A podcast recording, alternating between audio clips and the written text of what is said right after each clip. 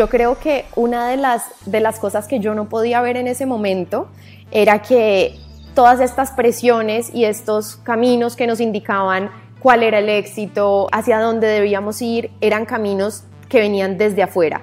Yo le diría a esa Sara que escuche más su corazón y que realmente se conecte con esas cosas que a las que les llamamos, increíblemente les llamamos las cosas simples de la vida, pero terminan siendo la vida misma. Nos llenamos de un montón de, de, cosas por hacer, de enredos como en nuestro día a día y es normal, pero a la larga terminan distrayéndonos de lo maravilloso que es vivir en este planeta y de disfrutarlo. Entonces le diría que escuche más su corazón y, y que mire esa lucecita interna y de pronto no se distraiga por esas cosas que ve afuera. ¿Te imaginas tener la fortuna de nacer y crecer en un hogar donde la sostenibilidad está presente en todas las áreas de tu vida? Probablemente, si las generaciones de nuestros papás y de nuestros abuelos hubieran evaluado esa posibilidad dentro de nuestras familias, el panorama de nuestro planeta sería muy diferente, ¿no creen? Muchas veces el camino va más directo a tomar conciencia ambiental y eso pasa por medio del ejemplo de quienes nos rodean. Y para demostrarlo, hoy conoceremos la historia de una mujer que se llama Sara Constantino. Ella es ingeniera de diseño de producto, quien desde muy pequeña fue educada con el respeto y el cuidado hacia el medio ambiente y gracias a ello actualmente es una joven activista ambiental que utiliza su creciente comunidad digital para promover acciones mucho más conscientes. Y para mí es un honor y un privilegio tenerla hoy aquí en Bicla Podcast. Sara, bienvenida. Clau, no, muchísimas gracias por este espacio. Para mí de verdad es todo un honor poder conversar contigo y ojalá que después de esta conversación podamos contagiar a muchísimas personas a que sigan andando también este camino junto a nosotras. Bienvenidos los coherentes, los conscientes, los diferentes, los que quieren cambiar y los que no saben cómo hacerlo o por dónde empezar. Bienvenidos a Bicla Podcast.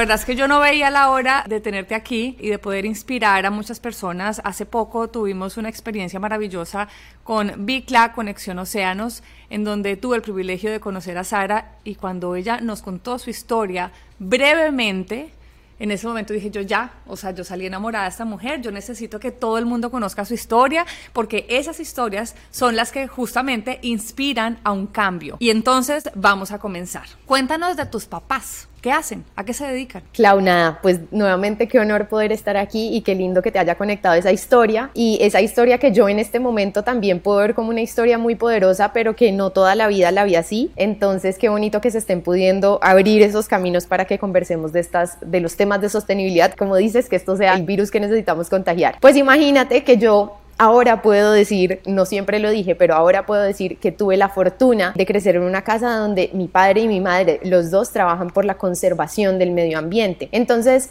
cuando yo estaba creciendo, para mi hermano y para mí, la naturaleza siempre estuvo en el centro, o sea, estaba presente en todas las decisiones.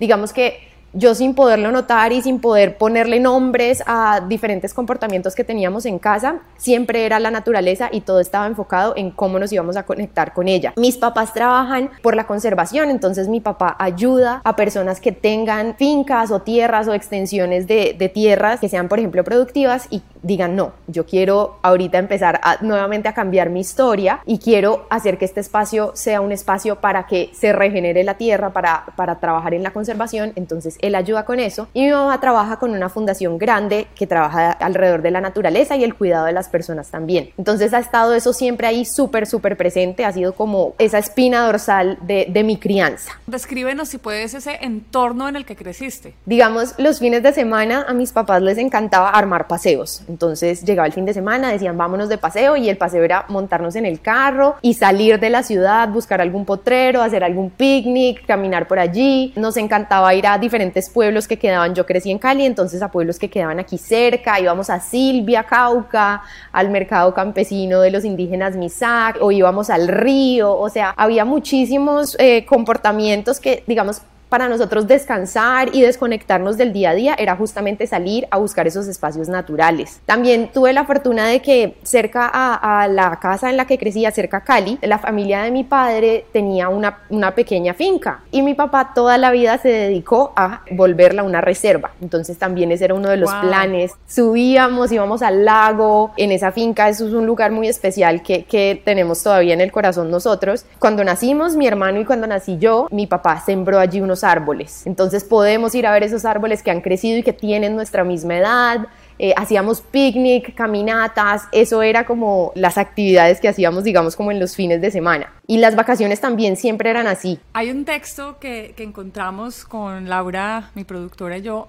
en un documento de WWF y quiero abrir comillas porque hace parte como de esta historia tuya. Y dice, si voy a abrir comillas en este momento con todo el respeto del mundo, crecí comiendo la fruta fresca que se cosechaba en todas sus formas, colores y sabores en mi patio trasero, guayaba, pitaya, piña, maracuyá y muchas otras que aún sigo descubriendo. Y los fines de semana, junto a mi familia, íbamos a bañarnos a los ríos cristalinos que fluían cerca de las ciudades.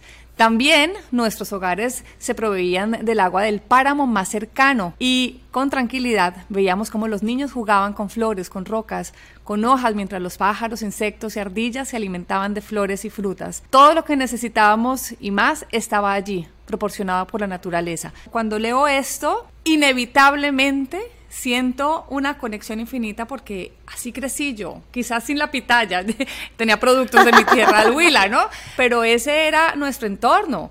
Y yo creo que eso hace que yo sienta una, una conexión muy grande con tu historia porque me lleva a esa infancia libre, bonita, que me trae aromas incluso a mi memoria. ¿Cuáles son esos aromas que te llevan a tu infancia? Me encanta. No, y sabes que qué bonito poder conectar porque yo siento que esa también, esa historia puede ser la realidad de muchas personas en Colombia. O sea, realmente tenemos la fortuna de nacer en este país. Si aprendemos a, a entender más bien cuál es la fortuna de nacer en este país, es esa riqueza que tenemos alrededor nuestro. Y mm, como dices, la pitaya justamente es uno de esos aromas y sabores que me lleva mucho a mi niñez. Antes en, en esta finca que te contaba cultivaban pitaya, entonces era como una de esas frutas que teníamos siempre. Todo el tema con las frutas en mi casa ha sido muy importante como un descubrir, entonces siempre que, que mi papá o mi mamá salen de la casa y o se van de viaje, traen algún regalo que por lo general son frutas o chocolates, como algo para comer rico y compartir. Entonces hay muchas, muchas frutas que también me conectan como con esa niñez, digamos, que también estaba comiendo en estos días el zapote, eh, Uf, que qué es delicia espectacular. el zapote.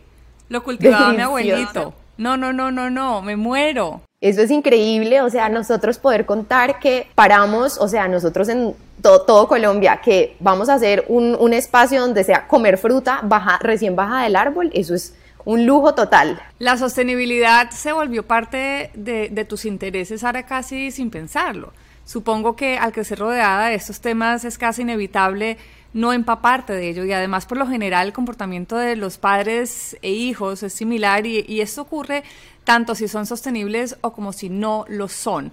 Lo veo a diario con mis hijos, con Samuel y con Luca, el aprendizaje informal del cómo hacer que tiene lugar en padres y hijos, en la vida familiar diaria, es muy importante.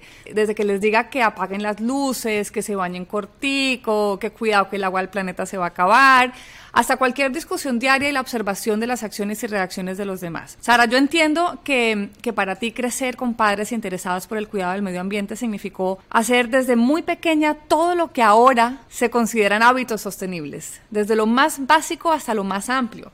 Y quiero que hablemos de esto. ¿Qué hábitos sostenibles te inculcaron desde siempre en tu hogar? Bueno, no, me encanta porque creo que lo dijiste perfecto. Esas eran cosas que yo antes no podía reconocer y que ahora, gracias a toda la conectividad que tenemos también y, que este tema está cada vez más en boca de muchísimas personas por justamente la urgencia que se necesita, es que ahorita es que le puedo poner nombres, pero digamos, algo que ahorita llamamos minimalismo es algo que en mi casa se practicó muchísimo. Entonces era tratar de no tener cosas simplemente por tener, sino de verdad de buscarles la utilidad. Entonces, cosas que fueran duraderas, que de verdad estuviera necesitando. Practicábamos muchísimo el hacer el intercambio de ropa. Entonces, a mí me mandaban trueque, increíble, ¿no? hacíamos trueque, yo estrenaba, estrenaba ropa de segunda, alguna hija amiga de mi mamá me regalaba a mí, entonces yo quedaba como si tuviera closet nuevo, pero realmente estaba utilizando cosas que alguien más ya no iba a utilizar. Esa es una de las que me encanta. Otra, por ejemplo, es hacer muchas cosas en casa y como también la alimentación natural, al tratar de eh, alimentarnos justamente de alimentos eh, naturales que vengan de la tierra. En casa tratábamos de hacer todo, entonces si probábamos, por ejemplo, no sé, en vez de ir a comprar la mantequilla de maní, ¿cómo la podemos hacer en casa más natural? O unos, unos brownies de paquetico, de pronto tratar de hacerlos en casa de una forma más natural. Entonces, hacer cosas en casa también. Y otro así que, que también como que siempre hemos, pues yo, yo no he conocido una manera diferente de, de disponer de los residuos en casa siempre, siempre, siempre separamos incluso los orgánicos, la parte reciclable que se le entrega al reciclador y pues lo que sobra definitivamente se va al vertedero, pero ese también fue uno que siempre, siempre estuvo. Y yo a veces siento que de todas maneras eso pasa en los años y solamente hasta que pasan los años les damos el valor, lo que dices tú, o sea, como que cuando uno lo, lo hacía en su infancia, en su primera infancia, lo hacía de manera natural y orgánica porque es lo que te daban tus padres, ¿no? La forma como vivían tus padres, pero nunca lo hacías de manera consciente y se empieza a volver consciente más adelante y empieza quizás a molestar. Y quiero que pasemos a ese momento de la adolescencia, esa etapa que para muchos puede ser muy difícil, en la que se producen cambios en nuestra forma de pensar, en nuestras emociones, en nuestros comportamientos, que además empiezan a ser invadidos por pensamientos de otros porque estamos en una adolescencia donde todavía no tenemos una personalidad 100% definida y entonces nuestros amigos alrededor empiezan como a mirarnos raro, como bicho raro y entonces hace que si bien sigamos los lineamientos del papá y la mamá y digamos esto es lo mío, o de repente uno dice, no, no, no, no, no, yo no puedo ser el bicho raro. ¿Qué pasó en esta etapa de tu vida? Más o menos hacia los 11 en adelante. Pues nada, mira que ahí se empiezan como a, mezclar un par de cosas y es que la realidad, al menos hasta ahora, esperemos que esto cambie, es que la conservación del medio ambiente pues da más que todo un salario emocional, más que cualquier otra cosa. Entonces, a pesar de mis papás sentirse muy eh, conectados con lo que hacían, de sentir que están aportando, tuvimos muchos problemas económicos en casa cuando yo crecí. Digamos, entonces yo sentía que no tenía eh, los últimos tenis lindos como tenían mis amigas, que no, no podía tener la ropa que, que mis amigas tenían, que no podía ir a los sitios de vacaciones a los que ellos iban. Y yo en mi cabeza, adolescente, relacionaba que era como nosotros teníamos problemas económicos, entonces eso era porque mis papás trabajaban por la conservación del medio ambiente, entonces qué vergüenza todo esto. A mí me daba pena, por ejemplo, que mi papá se fuera a la entrega de informes con una camisa de mariposas o de un jaguar o de un oso de anteojos. lo amo. No, ya quiero conocer a tu papá. O sea, y necesito ver una foto de esa camisa. lo amé. Bueno, continúa, por favor. No, es que es un personaje y mi mamá también es una belleza. Pero entonces imagínate yo adolescente, o sea, yendo a la entrega de informes en mi colegio y mi papá llegando con esa camisa y todos los otros papás llegando con una camisa de botones, con una camisa manga larga, súper elegantes, como yo veía también en las películas, porque también era como esa contradicción de lo que yo estoy viendo en televisión, lo que me están mostrando en películas, en cine y demás, es esta otra cara de la moneda súper diferente a la, que, a la que veo yo en casa. Entonces yo empiezo como a generar un rechazo por, todo, por todos esos, esos hábitos, por todas esas costumbres que hay en mi casa y me da pena, ¿no? Entonces me da pena explicar qué hacen mis papás. Imagínate hace, pues no sé, 15 eh, años, uno tratar de explicar que los papás trabajan por la naturaleza como que yo, no sé, era raro, o al menos para mí, al menos para mí cuando lo empezaba a mezclar como... entiendo. lo mezclaba como con esos problemas económicos, entonces durante mi adolescencia sí me avergonzaba mucho y yo siempre me sentía diferente, digamos, en el colegio las personas asumían que éramos vegetarianos, como que simplemente por cómo nos veíamos y como la familia se veía, entonces no, ustedes los vegetarianos. Entonces no era que nosotros necesariamente fuéramos vegetarianos, sino que tampoco como que lo analizábamos, entonces a veces nos pasaba que hacíamos una cena, invitábamos amigos, vengan, entonces preparábamos que vamos a cocinar, cocinábamos delicioso, nos sentábamos en la mesa y todo el mundo como, ay, pero ¿y la comida es vegetariana? Y nosotros como, ay, pues sí, como que ni siquiera caíamos en cuenta como de esas cosas que hacíamos. Entonces yo creo que hubo también muchos, muchos comportamientos que no, como dices, no concienticé. Pero entonces ya empieza esa adolescencia donde todo ya me empieza como a dar vergüenza. En esa adolescencia, en donde empieza a darte ese, sí, ese halo de vergüenza, muchas veces lo que pasa ahí es que entonces rechazas esa actividad de tus papás y dices, no, yo por aquí no me voy, pero ni de diablos. O sea, no existe posibilidad que yo haga lo de mis papás. Asumo que lo sentiste de esa manera. Mira que más que sentirlo como de esa manera, lo que yo veía en mi cabeza era que yo entendía que éramos diferentes, eso sí lo sabía, pero en mi cabeza también yo sentía que las personas igual sabían de medio ambiente, sabían que había que cuidar la tierra, sabían que era urgente que cambiáramos, como que Ah. yo igual tenía como esta, esto detrás de mi cabeza, porque mis amigas y mis amigos, yo luego entendí que fue a través de mi familia y de, de estar como cerca a nosotros que ellos entendían eso, pero en mi cabeza igual la gente, o sea, yo decía, la gente recicla en su casa, la gente composta en su casa, ¿sabes? Como que de alguna manera uno en su realidad Sentías que era natural, no solamente en tu casa, sino en el resto del mundo. Exacto, o sea, de alguna manera, como te digo, yo sí sentía que éramos diferentes, pero sí sentía que de todas maneras algo tenía que haber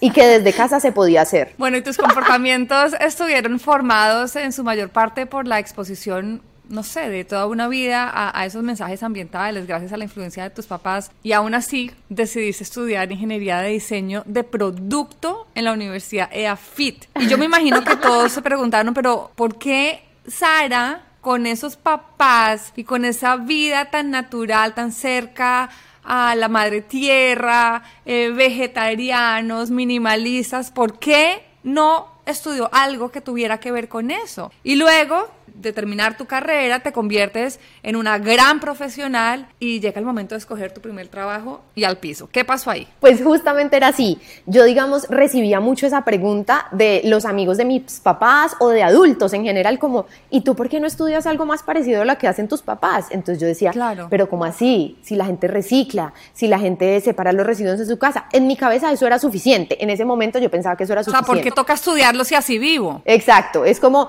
que te- como, como así que el diseño no tiene nada que ver si todo tiene que ver con naturaleza, todo tiene que ver con medio ambiente, el cuidado del planeta está en todo. Eso era lo que yo veía en mi cabeza. Entonces, estudio esta carrera que entre comillas uno pensaría que nada que ver, pero luego nuevamente empiezo a conectar con que todos podemos aportar desde, no importa qué carrera hayamos estudiado, de hecho, antes se necesita que eso hagamos, ¿no? Que no solamente seamos los biólogos, los ingenieros agrícolas en, esta, en este camino, sino que cada vez seamos más de todos los tipos y todas las carreras. Entonces, efectivamente, estudio esto con ningún foco en, en sostenibilidad. Inicialmente, ese foco lo empiezo a coger ya hacia el final de los semestres y me empiezo a dar cuenta como de todos esos errores. Yo decía, ¿cómo desde el diseño no estamos aportando? O sea, ¿cómo desde, nuestra, desde esta carrera que podría tener un rol súper significativo en el camino hacia la sostenibilidad. Por ejemplo, la reducción de basuras desde el diseño se puede solucionar muy bien. Los reusos de las cosas, eh, que tú no tengas que comprar todas las veces lo mismo, que las cosas no pasen tan rápido de moda. Mejor dicho, desde el diseño se puede hacer muchísimo. Entonces, nada, yo salgo a mi primer trabajo y tuve la oportunidad como de escoger, se me presentaron dos oportunidades y uno era como el trabajo que en ese momento era el de mis sueños, muy relacionado con mi carrera, relacionado con las personas. A mí me gusta mucho trabajar como por la parte social, entonces era como el diseño enfocado en las personas. O eh, la otra oportunidad, que fue una multinacional, así el trabajo más corporativo del planeta, pero que en los ojos de muchas personas era el camino más soñado de todos, o sea, yo tenía un El ideal. puesto, el ideal. Tenía un puesto súper competido donde muchas personas aplican, muchas personas te sueñan llegar allá, es como reali- la realización, llegar a, un- a una meta ¿Dónde- así. ¿En dónde era? Si podemos saber. claro que sí. Era en la multinacional Procter Gamble, en Panamá. Miércoles. Ok. O sea, mega top. Ajá, megatop, entonces estaba en la, en la parte regional, o sea, en Panamá se maneja todo Latinoamérica, o sea, era una oportunidad realmente muy interesante para mí y yo la tomé. Yo la tomé contra todo, pues no, contra con los aplausos de todo el mundo, todo el mundo me felicitaba, los amigos me mandaban a decir, los papás de mis amigos me mandaban a decir que felicitaciones por haberme ganado esa oportunidad y mi papá se puso bravo, fue la única persona que se puso brava. Eh, necesito hacer la pregunta, ¿por qué tu papá se puso bravo? Porque creo saber la respuesta. Él, él no, no, me, no es muy expresivo con esas cosas de ponerse bravo. De hecho, mis papás no, por lo general no se ponen bravos, sino que son muy tranquilos y me apoyan con todo. Pero mi papá me dijo, ah, ¿para qué te vas a ir para allá a vender jabones? Me dijo así. Pero sí, yo me imagino que él ya, ya se imaginaba que era un trabajo eh, más conectado con el dinero y menos conectado con el propósito, por decirlo así. Em, y sí. Y entonces, te vas, estás en Panamá, con todos los las comodidades, los lujos en un mundo netamente consumista. Y en qué momento, en qué momento te sales de ahí y por qué? Fue eso. Yo allí yo llegué con las alas abiertas, así con ganas de, sabes, mi primer trabajo, qué ilusión, Panamá. Y realmente tenía alrededor unas personas muy hermosas de las que aprendí muchísimo, a mi jefa la adoraba, tenía varios compañeros muy chéveres, pero yo allí me estrellé así como yo sentí que me choqué contra un muro así de concreto, ta como con esa realidad que yo veía en las películas, que claro que, que yo tenía una idea que existía, pero nunca la había vivido así como en primera mano. Y era todas las personas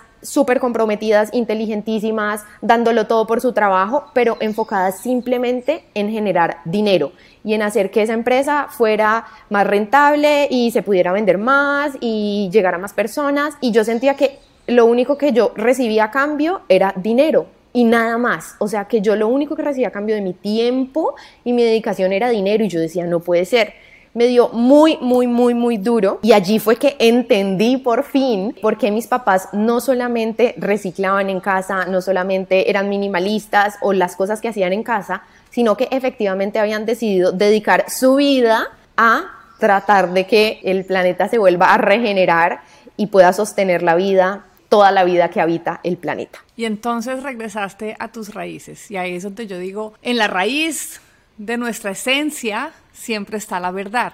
¿A dónde te ha llevado la vida en este momento y a qué te dedicas ahorita? Hermosa esa frase. Ahí volví, dije, bueno, nada, este es el momento de replantearme las cosas, conectarme justamente con esa raíz, entender cómo puedo potenciar esas cosas que me enseñaron desde chiquita. Y para mí lo primero fue, bueno, Aprovechemos las redes sociales que realmente son un canal tan poderoso que nos permite llegar a tantas personas. Aprovechemos las redes sociales para aprender, para contar lo que voy aprendiendo, ¿no? Y también me, han parecido muy chéveres las redes porque me permiten conectarme con otras personas que también están haciendo lo mismo, como sentir que vamos en un camino juntos.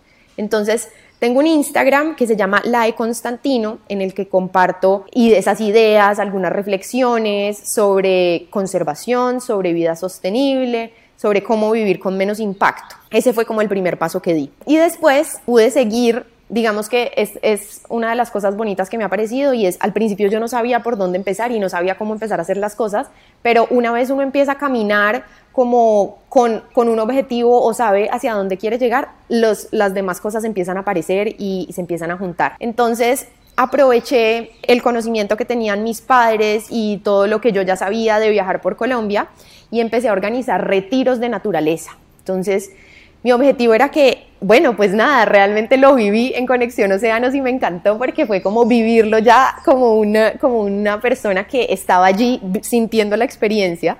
Me pareció hermoso, Clau, de verdad te felicito por esa experiencia tan hermosa. Pero lo que empecé a hacer fue retiros para que las personas se enamoraran de la naturaleza, o sea, dijeran, ¿Qué es esta fortuna? ¿Qué es esta abundancia que tenemos alrededor? La intención era que se transformaran en ese viaje y llegaran con todas las intenciones de empezar a cambiar sus hábitos, de empezar a moverse hacia la vida más sostenible. Y ahora tengo la oportunidad también de trabajar con una fundación muy hermosa que se llama Give Power, en la que llevamos energía solar, energía renovable a comunidades que no están conectadas a la red. Entonces es un trabajo con mucho impacto social en donde realmente me doy cuenta y puedo vivir en primera mano las diferencias y las diferentes realidades que, que, habitan este país y ayudar a través de la energía a cerrar un poco esa brecha. Y sigo igual aprovechando mucho las redes sociales para justamente poder contar y que no, no solamente sea algo que yo vivo y que experimento allí en comunidad, sino que más personas puedan verlo también a través de las pantallas. Tienes claro y entiendes realmente en esa mujer que te has convertido. O sea, de verdad, yo veo tu historia y la sigo mentalmente y, llego a lo que me acabas de decir y digo, qué lindo tener esa posibilidad de reencontrarnos con nuestra esencia, porque además no es fácil y es un privilegio que lo hayas hecho. Te pudiste haber quedado en, en ese mundo eh, criticado por tu papá, muy consumista. No, aquí no lo criticamos porque también hace parte de nuestra vida misma, pero te pudiste haber quedado en ese camino y resulta que hoy eres una mujer realizada, feliz, que hace lo que, lo que te apasiona, que encontraste un propósito y que debe de alguna manera de, no sé, mentalmente regresar a esa niña de los 11 años que se avergonzaba de los papás y decirle algo. ¿Qué le dices a esa niña, a esa Sara de 11 años hoy? Ay, no, esa pregunta está muy, muy importante y yo creo que una de las, de las cosas que yo no podía ver en ese momento era que todas estas presiones y estos caminos que nos indicaban cuál era el éxito, hacia dónde debíamos ir, eran caminos que venían desde afuera. Yo le diría a esa Sara que escuche más su corazón y que realmente se conecte con esas cosas que a las que les llamamos, increíblemente les llamamos las cosas simples de la vida, pero terminan siendo la vida misma. Nos llenamos de un montón de, de, cosas por hacer, de enredos como en nuestro día a día y es normal, pero a la larga terminan distrayéndonos de lo maravilloso que es vivir en este planeta y de disfrutarlo. Entonces le diría que escuche más su corazón y, y que mire esa lucecita interna y de pronto no se distraiga por esas cosas que ve afuera. En algún momento de esa adolescencia compleja, debiste haberle dicho algo a tus papás que seguramente les dolió. ¿Qué fue? Pues no sé si fue algo que les dije así per se, yo creo que mi mamá me permitió más experimentar, el que yo misma me fuera dando cuenta cuál iba a ser ese camino. Creo que a mi papá sí le costaba mucho más ver que yo estaba tan desconectada de esas cosas. Entonces yo creo que fue una cosa como progresiva, ¿no? Y como dices, yo en verdad agradezco en este momento mucho esa experiencia que tuve, porque creo que fue como ese sacudón que me dijo, este es el momento de regresar, porque a veces podemos seguir andando y andando y andando y de pronto el momento en el que miramos para atrás y decimos, ¡Ah! o sea, creo que es momento de volver, ha pasado mucho tiempo, entonces creo que, creo que, o sea, fue perfecto para mí y agradezco las cosas como pasaron, entonces no creo que haya sido una cosa así puntual que les haya dicho, sino que fue como todo ese, el proceso, el proceso. Uno por los, yo que soy mamá, te digo que, que uno por los hijos hace todo y uno siempre quiere que ellos tengan lo mejor y también los quiere libres porque, porque yo creo que eso hace parte de la inteligencia de, de, los papás con los hijos. Si no es así, no se hacen las cosas bien. Pero es lindo cuando los hijos reconocen la labor de los padres.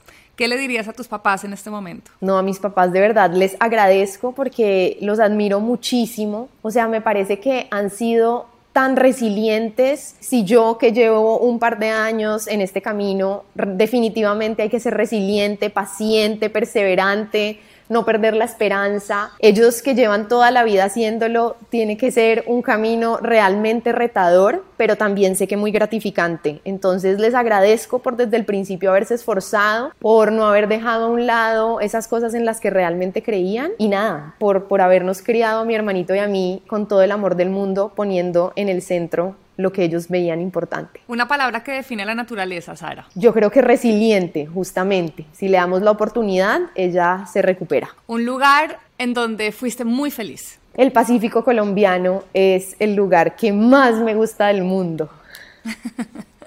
¿Cuál es tu héroe ambientalista? Mi héroe ambientalista. Bueno, hay muchos, pero en este momento admiro mucho a Francisco Activista. Me parece realmente hermoso ver lo que está haciendo desde su edad, o sea, a, a la edad que tiene. Me parece muy inspirador y, y, me llena un poco de esperanza pensar que puede ser una muestra de, de los niños que se vienen. Un deseo para el planeta. Que nos quitemos las distracciones que nos llegan desde afuera y realmente nos podamos conectar con lo hermoso que es la tierra para que justamente la cuidemos. Un don de la naturaleza que te gustaría tener. Un don de la naturaleza que me gustaría tener. La adaptación, la adaptación. es algo en lo que tengo la que trabajar. La capacidad de adaptarnos, esto es una cosa increíble. Eso es un superpoder. Un hábito que cambiarías en ti para dejar un mejor planeta? Bueno, un hábito no solamente lo cambiaría en mí, sino que pediría el deseo que fueran todas las personas y sería la manera en la que alineamos nuestras prioridades. Darnos cuenta que la naturaleza y el bienestar de la tierra debe ser nuestra prioridad primera porque de eso depende nuestra supervivencia. Que se nos pegue ese virus también. Un animal con el que te identificas. Me encanta el jaguar porque es nuestro felino más grande. y después de la camiseta de tu papá, o sea, no puedes decir algo diferente.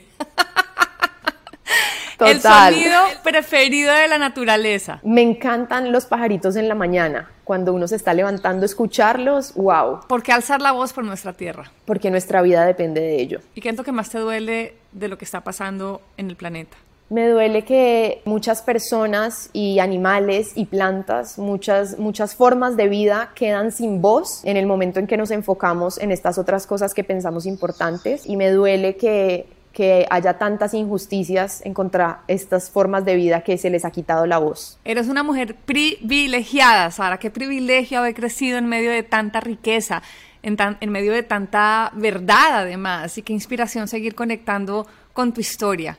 Tus papás, por cierto, deben estar muy orgullosos de ti, tu hermano también. Formaron a una mujer capaz de construir sociedades sanas que progresan y protegen de una manera más sostenible nuestro planeta.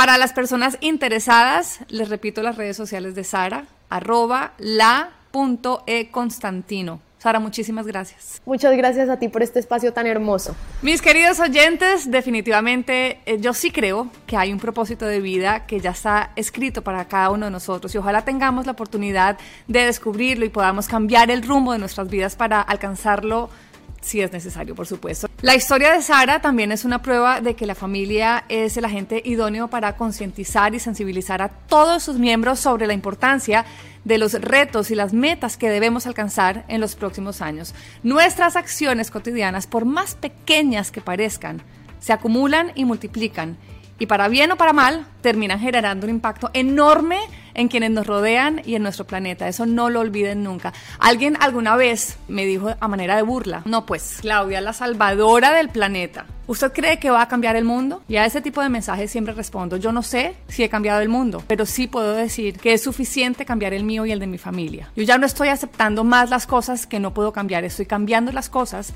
que no puedo aceptar. Y ojalá tú puedas algún día, como Sara, y como yo, hacerlo de esa manera. Nos vemos en un próximo episodio.